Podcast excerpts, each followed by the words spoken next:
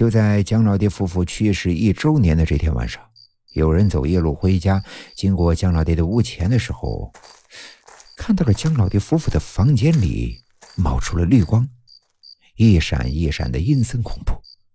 而就在第二天，村里人都知道了，谭地主家里的鸡全部死在了姜老爹夫妇的屋子里。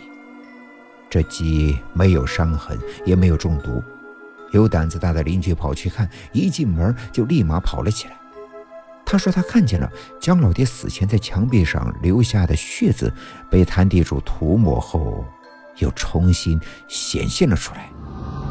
而且鲜红艳丽，似乎就是临时有人写上去的一般。村里人都开始说：“看来这个姜老爹从地下到阳间来报复了。”莫名其妙的死机事件之后，过了不到半个月，谭地主死了。谭地主的死亡让村里的人都觉得诡异无比，但这事情见证着太多。也没法觉得哪里是正常的。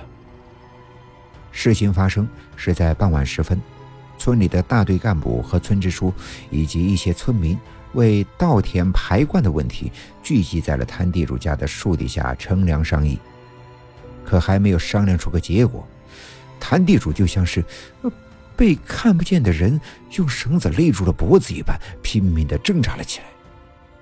谭地主用手拼命的在脖子上抓着什么，双腿使劲的蹬着，一张老脸也由蜡黄变成了暗红，泛白的眼珠瞪得像个金鱼眼，舌头也伸出了嘴，裤裆湿了一大片，滴滴答答的流着尿液。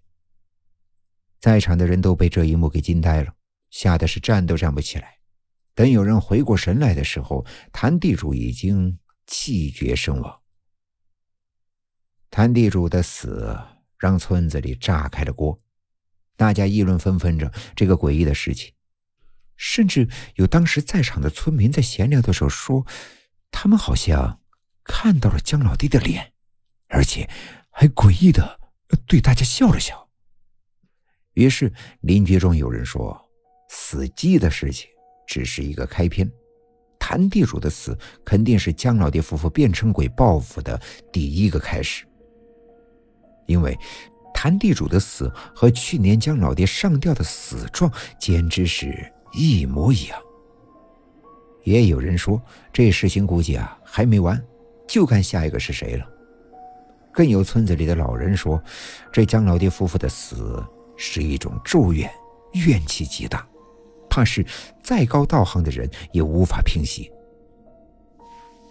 还有村子里的人说，经过姜老爹屋前，隔好远都感觉阴气逼人。这大夏天的，谁家有那么凉快呀？不管怎么说，谭地主的死不但让村子里是炸开了锅，就连他的家人也恐慌了起来。谭地主埋葬后。谭家的几个儿子便请来了一个据说是有点道行的道士，来到了谭家。一通施法后，道士说道：“呃，带我去蒋老爹夫妇的屋子看看。”结果就在进门之后没到一分钟，道士便狼狈不堪的跑了出来，边跑边说：“啊，这屋子煞气太重，你们另请高明。”道士的这一举动，吓得围观的人群是一哄而散，跑回了家。在谭家陆陆续续的请过几次高人之后，谭家的几个儿子呢，也老老实实起来。大儿子去了外地跑货运，留下了老婆儿子在家；二儿子住到了派出所的宿舍内；三儿子干脆到了镇上的百货批发部那里住下，不回家。